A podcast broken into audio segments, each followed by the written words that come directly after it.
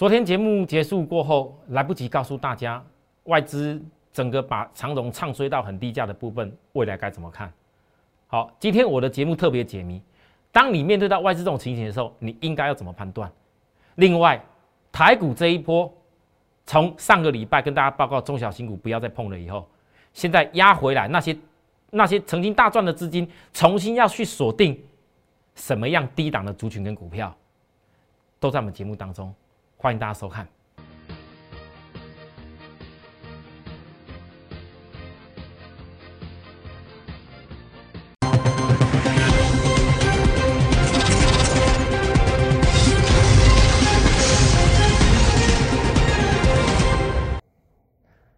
全国的观众朋友，大家好，欢迎收看今天的股市帝国，我是张志成老师。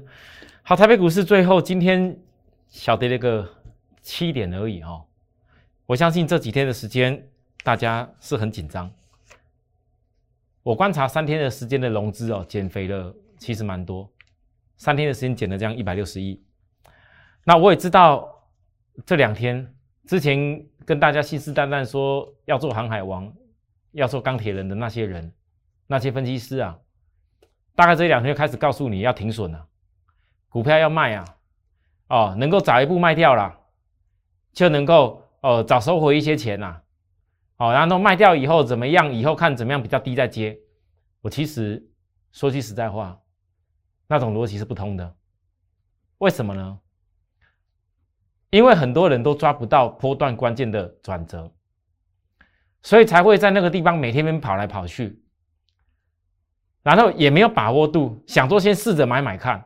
我问大家，就算最近这十年当中有些股票可能真的低点到了，如果你用的是那种啊买对就恭喜你涨上去，啊如果买错就赶快杀低，看压低又赶快破什么价停损的话，我告诉各位，那不如不要做，不如不要做，还不用去承担那百分之五十的风险。你看看上个礼拜多少人在那边跟你一开始这边骂那个航运股的一堆。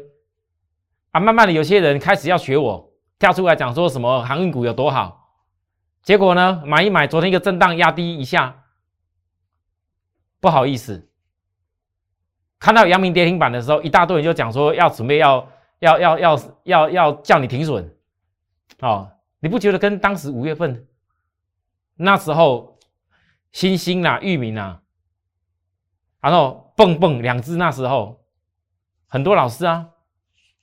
咱们一直的到处宣导啊，告诉大家这个盘要大跌啦，破季线啦，这个盘先卖先卖先早一步卖早一步赢啊。结果很多投资人就在今年五月份的时候，真的，你有早一步卖早一步赢吗？全部杀在低点，后来后悔的要死，一涨涨了几千点起来。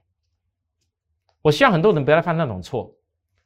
重要的不是在低点的时候如何去思考什么叫做赶快停损，你要想的是，如果你在高点的时候不要追那个最高相对高，你哪还需要什么停损？市场大部分人都颠倒做，看涨的时候啊不错了，今天突破去追，一个大盘风吹草动跌下去了，就要赶快要停损。我跟大家讲，你不要把大盘当成跟所有股票一样。我之前在月均线怎么告诉大家？那个压力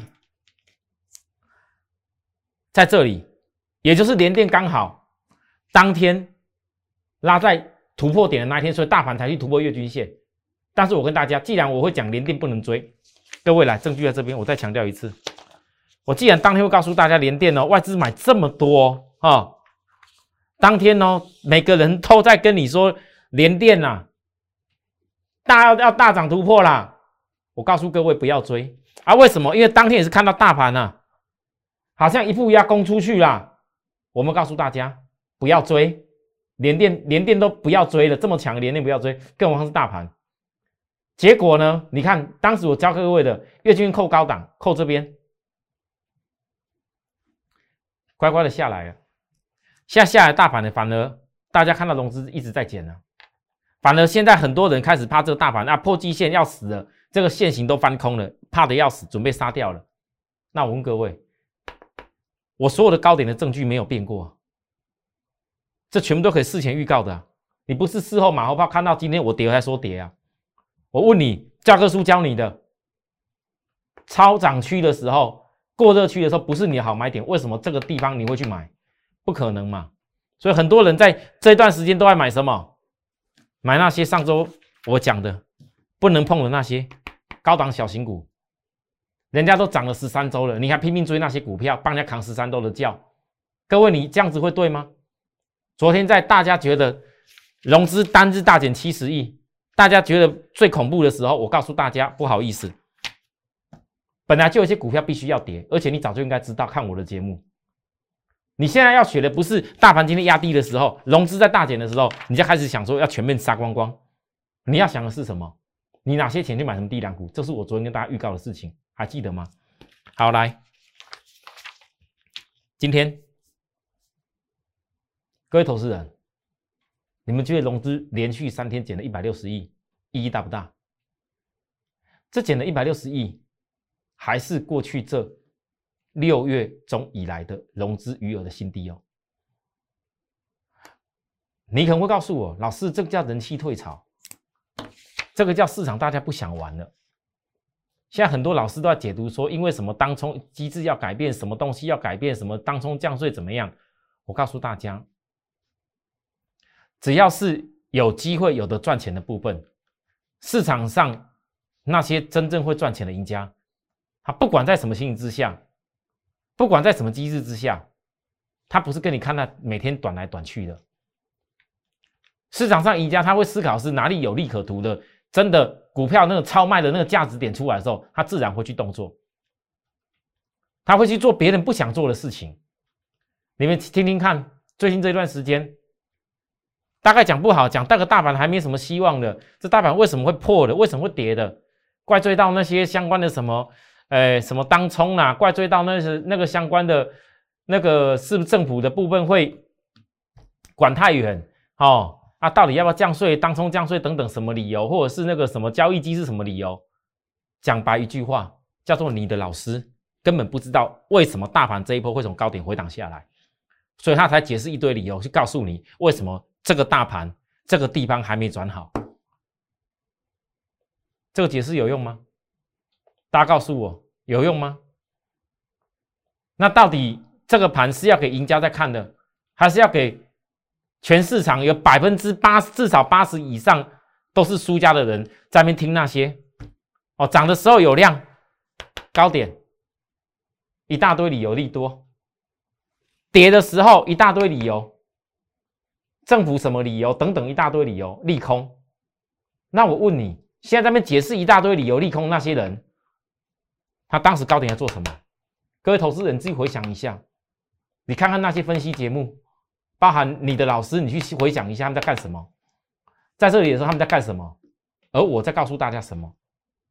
哦，好啦，啊，反而到了现在，我不晓得多少人会跟我解读相同啊。也许有，也许没有，但是我还是坚定告诉大家，重点，你们翻到这一波回档的时候，关键的点在哪边？大盘的量在萎缩，这一次在下跌的时候，我告诉大家是月均线最重要的扣底向下的时间。这一次会是月均线扣底向下，而且你不要怕破季线，因为季线是扣底在低点。这次会是一个回档的过程里面，月跟季线同步走在差不多的时间。而当可以纠结的月季线，你知道这有多重要吗？如果今天纠结月季线，有的人会说：“老师啊，那万一这个大盘万一崩下去了，哦，好，现在好多好多利空，会崩下去了，崩啊，崩了，你还不是一样？难道崩完这一次，下次给你低点又来了，你就懂得去减吗？还是一样，每次看涨上来才去追高呢？崩也要有崩的条件跟逻辑啊，崩也要崩的现象啊。我问大家，你光一个量都出不来了，是要崩到哪边去？各位投资人，能理解我意思吗？多方最基本的逻辑就是涨的时候有量，回档的时候如何？量在萎缩。其实答案很简单，而反而是当真正多方涨的时候，涨的时候有量，大家一直看好；跌下来的时候量缩，再压弹起来一次没有量，我说过不去月均线，再压下来又量缩，量越来越缩。我问各位，这到底是多方的回档还是空头的起跌？老师不对啦，这陷阱全部都是空头线都压下去了，怎么可能还会是有多头的机会？好吧，听得下就听了，听不下去了，就像我昨天说的，一直认为是空头的，你大概就是认为台股第四季已经没希望了，也不会有什么通膨，也不会有什么欧美的旺季。那我说的，你就干脆就听人家说的，要停损的，什么航运要停损的啊，短线跑一下的，然后错了就赶快卖掉的那种一大堆理由的，我建议你就不要，你就不要再做了。好，我张志成也不用什么邀请你，我来做我的会员不需要。我做个好心人，我直接告诉许多观众朋友，有的人不要做还不会赔钱啊！老师，你这种话我讲过很多次，哎，是。其实你们回想一下，我张志成，我不需要在电视里面炫炫什么，告诉你们赶快参加我会员。我希望是你们透过我的节目，能够自己学到一些东西，自己做得好，我觉得很棒。啊，只要自己每次做，每次赔钱，每次选老师跟自己选股票道理一样。看好了才要找人选老师，看好才敢选股票，那你不如你就不要做了，免得每次追高杀低，越赔越多，赔光光。不如不要做。我说真的。但是如果今天你想成为赢家，如果今天你想要成为一个下一个赢家，你觉得这时候行情你应该怎么思考？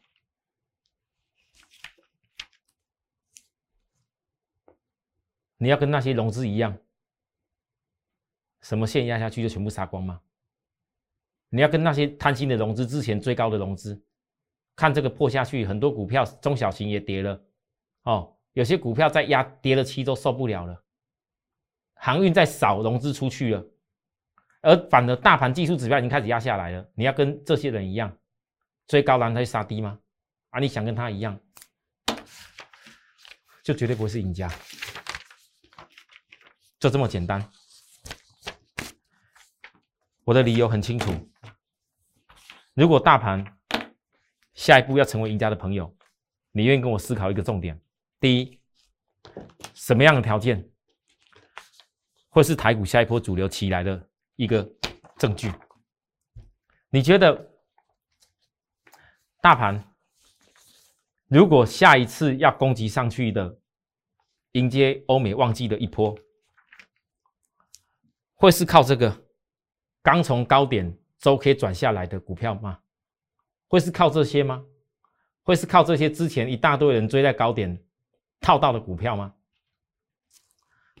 还是会是有些股票像星星？我昨天说的一连压了七周，大家都告诉你要放空看不好，还是会是这一种明明营收获利在成长一直上来的股票，就只不过线长得这么丑。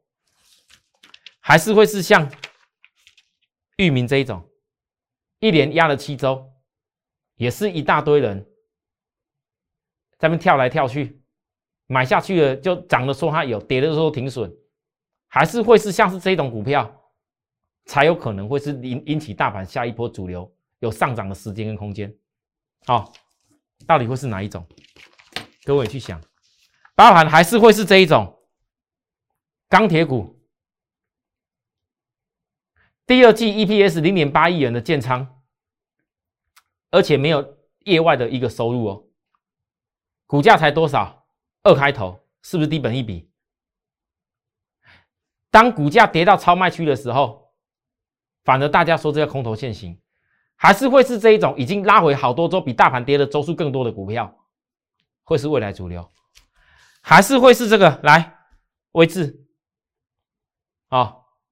第一季 EPS 零点九五，第二季 EPS 一块二九，两个加起来 EPS 赢多少？而股价在多少？这叫本益比多少？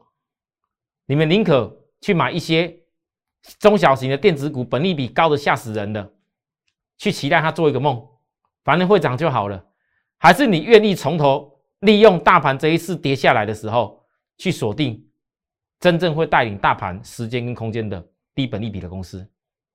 这么低点二度背离。我问大家，这是飞在高点吗？你觉得大盘未来主流会长什么样？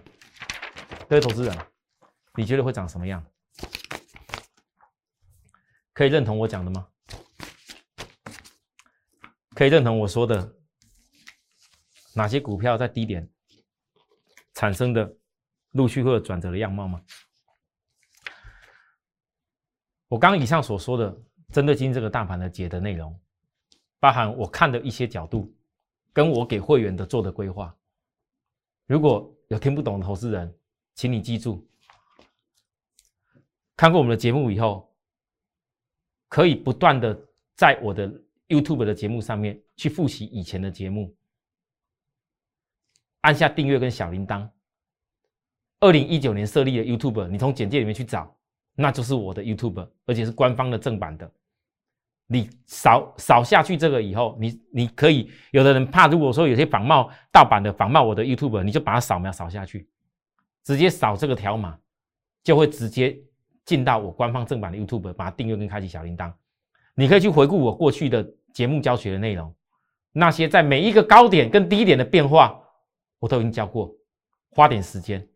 那如果有的投资人，看节目还看不懂，请你扫描这个条码加入我的 line，你可以来我的 line 上面问我好不好？哦，好，讲完这个事情，紧接着来，我今天真的要讲有几个重点。昨天当长龙压下来的时候，下午就一堆投资人加入我 line 以后，老师，这新闻又来了呢，那个。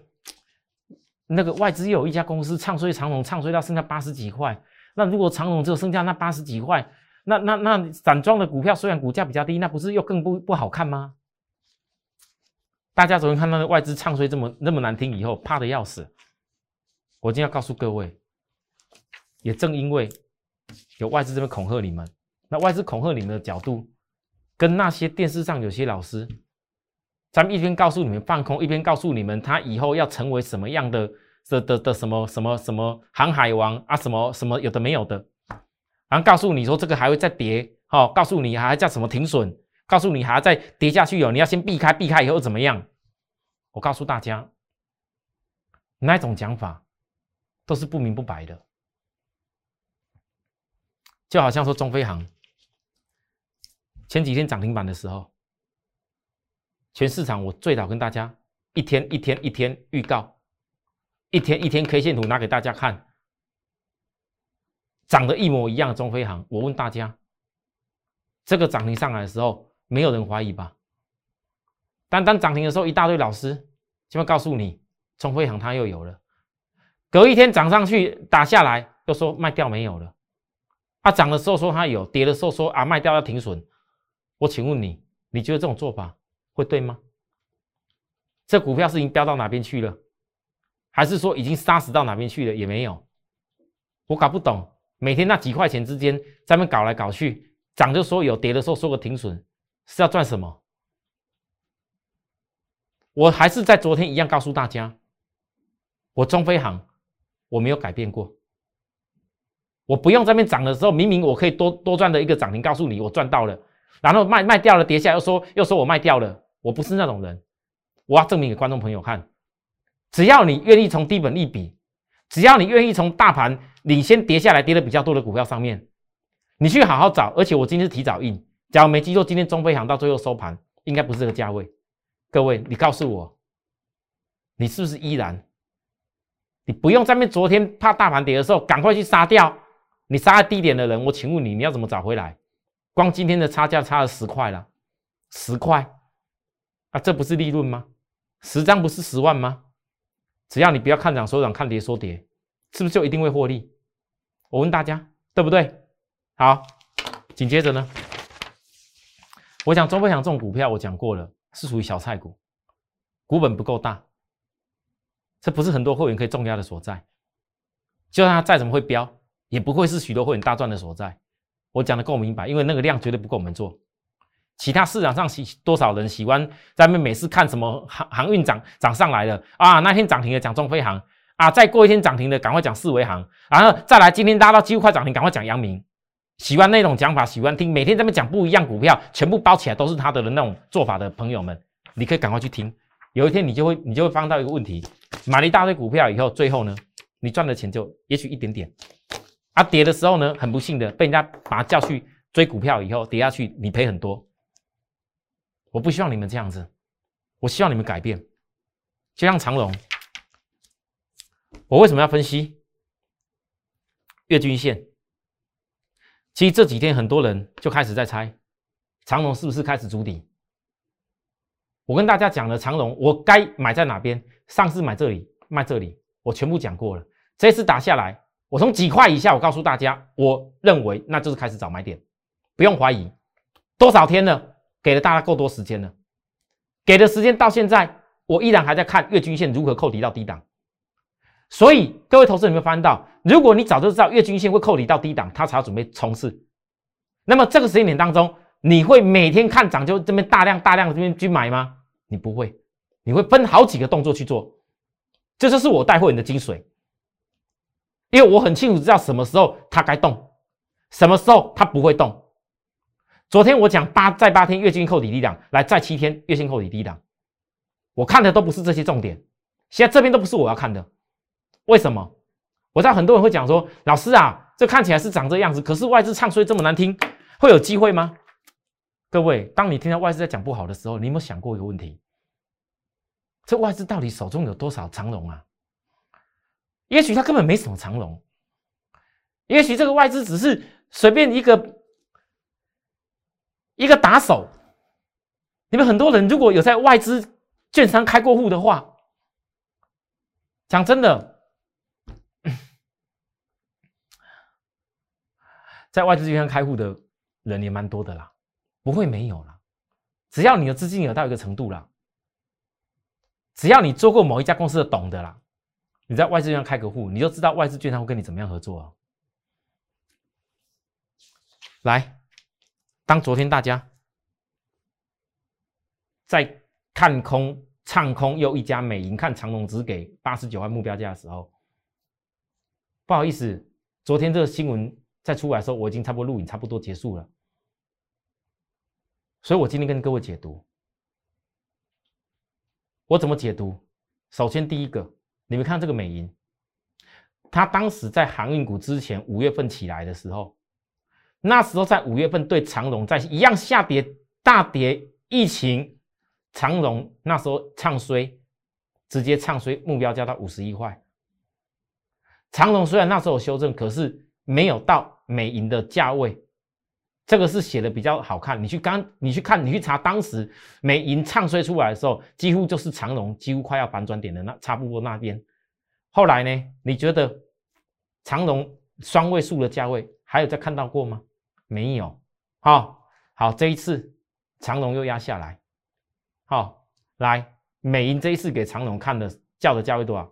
八十九，比之前高一点点。好啊，理由是什么？认为长龙这一家公司，哎涨得平涨得太太离谱了。他认为的股价净值比不应该是这样子，他认为大家给他评价太高了，所以认为长龙到这一次跌下来，他认为又应该目标价。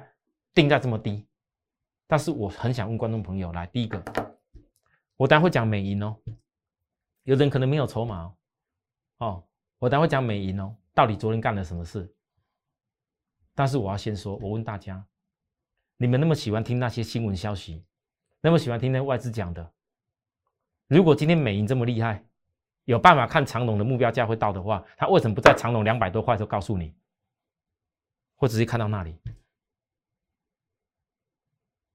他为什么不在今年五月五月之前？那时候长龙拿到一块一百，我讲没就快一百那边，直接告诉你长龙会大跌，每次都到了低点才告诉你长龙不好。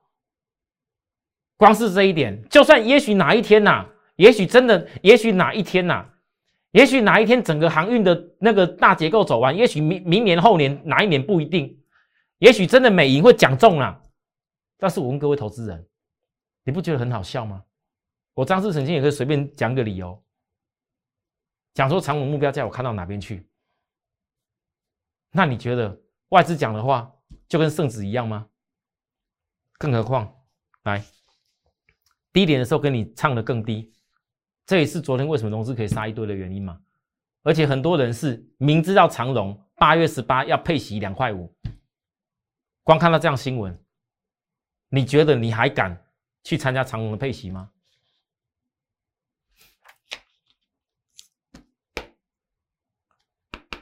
美银就是美林，八月十一号，昨天他买了一千四百三十八张。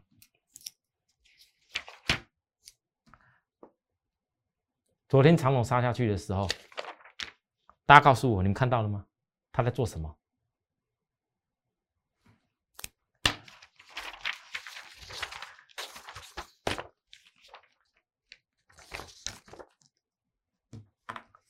也许很多看空的会这么一直唱衰。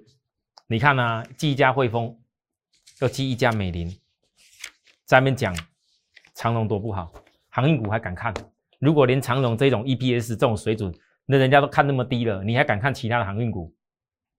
我想很多投资人，你抱持的就是这一种害怕的心态。没办法，市场我只能说，赢家永远是少数的。这个跟我去年。我去年新星三零三七的星星，大家很熟悉的小星星，历经火灾的时候，一次两次，那时候几大外资在火灾的低点唱衰，告诉你看的有多糟。结果后来呢，那个里昂，火灾跌到低点的时候，告诉你看到要跌到哪边去。结果拉上去的时候，跟你讲目标价要调升到一百多。我问大家，你回想起来，如果去年那时候火灾的星星没有卖掉的人，离到现在差多少？人生一辈子应该赚到这几次这种大波的钱了。同样的道理，我们不要讲什么后面会有什么多大的波段，我就光讲一个。如果今天美银这样唱衰，它却是这样子反向动作，我认为它唱衰目的只有一件事情而已，因为他的客户想要去做长荣的配息，你知道吗？一百多块配的息，比定存利率好太多。一千多张配息之后再填息，就就光配息填息就好，至少就将近三四趴的利润。一千多张多少钱？你们自己去算。我说完了。所以，域名，我昨天说要带给大家看的，七月份的营收，为什么跌的时候我还是有这份坚持？我不会像别人讲一样，跌了赶快停损，什么压低之后低一点再买，想太多了。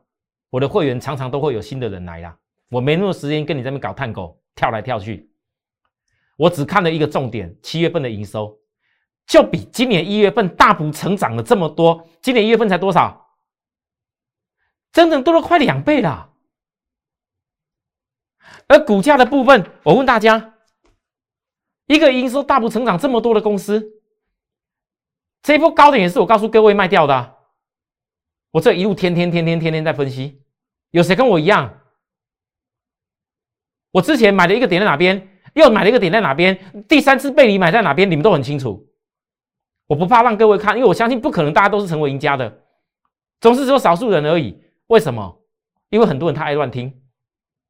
但是我今天要告诉大家，今天的域名，你要特别注意的事情，如果你认同这个营收是来自于未来美国国会法案。已经这一万亿美元的基础建设的的部分已经 OK 了。人家现在探讨的是 BBC 在看说这一万亿美元的基础基建设计划会如何改变历史。我看的是什么？哈，我没有办法看那么远大的志向，我只有看，假如全世界各国因为疫情的关系，还是必须要用基础建设，必须要用撒钱的方式来让整个经济维持住的话，那么势必原物料，势必很多东西。一定会引导通膨持续。你现在还看不到旺季，你等欧美旺季的时候，你就会知道认同通膨的人。你今天看这玉米的营收成长，你今天看这个玉米的股价的下跌，你就要心理准备。别人看是空头的样子，那我看的是，你们看月均线的扣点在这里，拖不到几天。你等月均线的扣低点扣低，万一股价正式突破这个紧压的时候，这个盘整多少天啊？突破这紧压的时候，我告诉大家，再无低档机会。来，二六零五的星星，这是第三度的超卖区背离，而这个时候却发生在破低，应该要破低点以后，才会有所谓的超卖区跟背离。如果股价没有破低点，就不会有这个所谓超卖区跟背离。可是很不幸的，当连续性超卖区背离之后，教科书教的很清楚，那绝对不会是你最好的卖点。然而，在破低点超卖区背离的时候，叫空的却是一大堆，认为大利空的人是一大堆，而我只能说，我如何从二字头做上去，到五五字头将六字头，告诉大家避开卖掉。那时候所有的行业全部告诉大家卖掉，从高点避开超过十五块以上，我不用避到最低，只要有避开十五块以上，我告诉各位，你赢家已经是就是这些少数懂得避开，可以低买更多张的人，迟早一定是赢家的啦。为什么？各位，因为如果今天不是新兴的部分来了一个，我昨天解释过的 EPS。突然之间，哎，不见了这么多，本来公布的好好的，突然不见了，很多人不清不楚的，你觉得会压这种价位吗？会有可能外资昨天开开心心的买回五千多张吗？这是重点啊！好，再来，最后一点时间，我跟大家报告，联电今天早上拉高的时候，我相信很多人一定要想说，老师啊，你昨天、前天、大前天都要讲说，人电一定要忍，忍到指标压低一点。人家已经开始忍下来，已经开始准备要冲刺，你还忍？我问你，今天攻击五日均线，稍微懂的人都知道。如果今天连电你真的想买，要冲出去的话，我问大家，五日均线的部分要冲出去，这种下压下五日均线没有量会冲得出去吗？早上是什么人告诉你要追高？那绝对不会是我张志成，我发誓绝对不可能是我，一定是要先忍，守株待兔，指标在压低的时候。你等指标压到差不多了，自然你忍到的点，你一定会比很多人都还漂亮，哦。那到底要守株待兔什么点？各位，这是需要专业，这需要很多人跟着我们在身边，让我带着你守株待兔去找到好的点，而有可能是这一次好的点以后，我之前预告过了那个大底后面的大底的空间，这才是你这次跟我守株待兔的意义跟重点哦。哦，好了，立基电一样的道理。我从五十一块公开开始开始操作的。我问大家讲了多久了？但是这都还没形成大底大格局哦。现在七月份营收再刷新高，刚公布的七月份营收再刷新高点。我只能讲，这一整个利基电目前我看到的技术的大架构，跟我去年霸占的三三零三七的星星小星星非常像。不管从营收的状状况，或者从整个一个大的架构，跟我看的非常像，跟以前我所做小星星那时候某个价位在那边的时候非常的像。我问各位，如果这么像的话，给你重新再一次复制小星星的一个样貌。现在指标在压回的时候，你认为我分析对不对？好，我的节目今天讲到这个地方，我相信我所说的很多东西，也许很多投资人。离成搞搞不懂，老师啊，这几天大盘跌成这样破季线，你还告诉大家哪些股票是第四季会成长的机会？老师啊，你是不是死多头？各位投资人，我绝对不是。我之所以今天能够在低点很大声的告诉大家我对未来的看法，我对于什么样的族群跟公司，我认为以后我一定会带会员赚到钱。关键就在于高点的时候，你们一定都有听过。我告诉大家怎么把钱收起来，要怎么守株待兔，要怎么让低点的钱可以放大，就这样子而已。谢谢大家收看。如果需要服务的地方，可以在我们的 Line 扫描以后在我 Line 告诉我，或者直接拨打零八零零六六八零八五的专线来告诉我们。明天再会，拜拜。立即拨打我们的专线零八零零六六八零八五。零八零零六六八零八五摩尔证券投顾张志成分析师，本公司经主管机关核准之营业执照字号一零九金管投顾新字第零三零号。新贵股票登录条件较上市贵股票宽松，且无每日涨跌幅限制。投资人应审慎评估是否适合投资。本公司与所推介分析之个别有价证券无不当之财务利益关系。本节目资料仅供参考。投资人应独立判断、审慎评估，并自负投资风险。